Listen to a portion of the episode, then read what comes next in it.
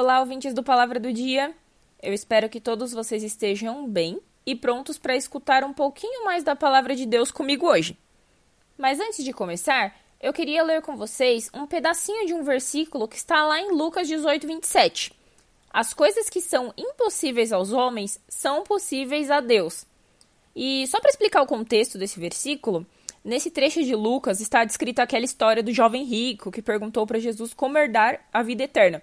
E quando Jesus falou sobre os mandamentos e o jovem já disse que fazia tudo isso, Jesus falou para ele vender tudo o que tinha e o seguir. Depois disso, o jovem ficou triste porque ele era muito rico e quando as pessoas perguntaram para Jesus quem poderia se salvar, ele respondeu isso que eu acabei de ler agora há pouco.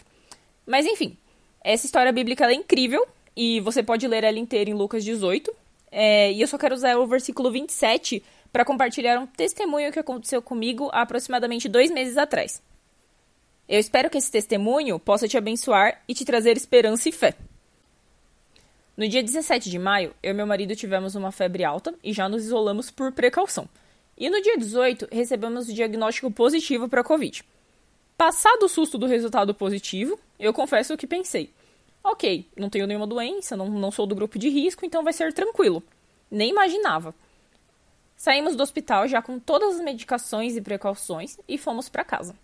Graças a Deus ele reagiu muito bem e o organismo dele respondeu rapidamente aos remédios. Nada de mais grave aconteceu no caso dele. Glória a Deus por isso. Só que no meu caso, tudo foi piorando muito rápido. No dia do diagnóstico, era uma terça-feira, eu estava com 25% de comprometimento pulmonar. No domingo da mesma semana, cinco dias depois, é 50% de comprometimento e um novo diagnóstico. Além do Covid, eu estava com uma bactéria nos pulmões. E aí foram novos ajustes de medicação, acréscimo de antibiótico e ainda assim voltei para casa para tratar. Dois dias depois, quando eu acordei e tentei andar até o banheiro, os meus dedos e a minha boca já estavam roxos. E eu acho que eu já falei algumas vezes por aqui, mas eu sou formada em biomedicina e trabalhei a maior parte da minha carreira em hospitais com urgência e emergência.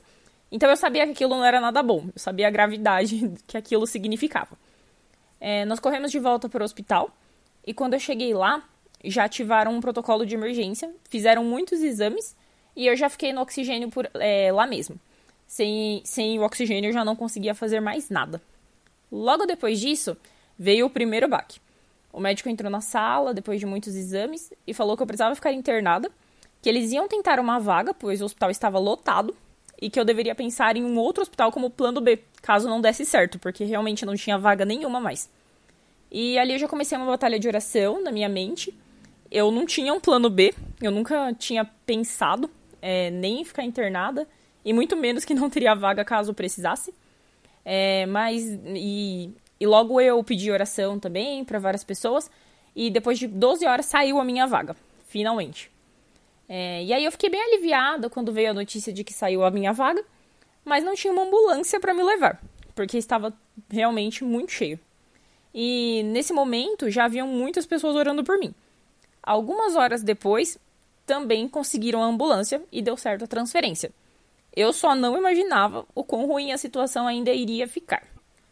Depois de uns três dias internada, as coisas começaram a piorar. A oxigenação começou a descer, a infecção começou a subir, um risco altíssimo de trombose, entre vários outros problemas que foram aparecendo. E quando eu vi os meus exames, eu ficava pensando: só Deus para me tirar daqui. E até que chegou um dia que o médico chegou na sala e falou: Nós só temos mais um recurso antes de uma intubação e nós precisamos torcer para isso funcionar. E também não podemos usar agora, a gente tem que esperar a hora certa para usar esse recurso. Até hoje eu nem sei que recurso foi esse, para te falar a verdade. É, enquanto o médico falava, eu ficava pensando: Deus pode, eu sei que Deus pode. É, é só ser da vontade de Deus. E foi uma verdadeira batalha. Mas dois dias depois que o médico deu essa notícia tão ruim, eu consegui ficar sem oxigênio. E três dias depois eu voltei a comer. Quatro dias depois eu comecei a andar pelo quarto e tomar banho sozinha.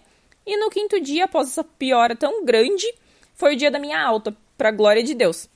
E uma das coisas engraçadas que aconteceu foi que dois dias antes da minha alta, o médico entrou no quarto com uma cara de quem não estava entendendo muito o que estava acontecendo e falou exatamente assim: e esses seus exames que estão voltando normais do nada. Eu até dei risada Eu também li aqueles resultados e não via o menor sentido neles. Mas eu sabia que não era nada do nada. É, não existe nada impossível para Deus. E a Ele pertence a vida e também a morte. Eu sempre soube que bastava a palavra dele para vir a cura.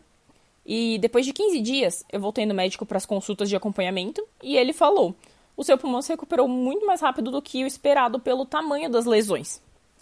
E, enfim, pessoal, esse é o primeiro podcast que eu gravo desde quando eu saí daquele hospital. E quando eu estava orando sobre qual tema falar, foi isso que Deus colocou no meu coração, para compartilhar esse testemunho. É, eu não sei exatamente o que acontece com todos que estão ouvindo esse podcast agora, mas talvez você possa estar passando por isso nesse exato momento, ou ouvindo essa mensagem em um hospital. Se, e se é esse o seu caso, não se esqueça: as coisas que são impossíveis aos homens são possíveis a Deus. Eu, é, a minha oração é que haja saúde sobre a sua vida, que haja cura, que haja fé, e basta uma palavra de Deus para mudar toda uma situação. Pode ser também que você conheça alguém que está passando por uma situação parecida. É, eu sei que muitos estão passando por isso.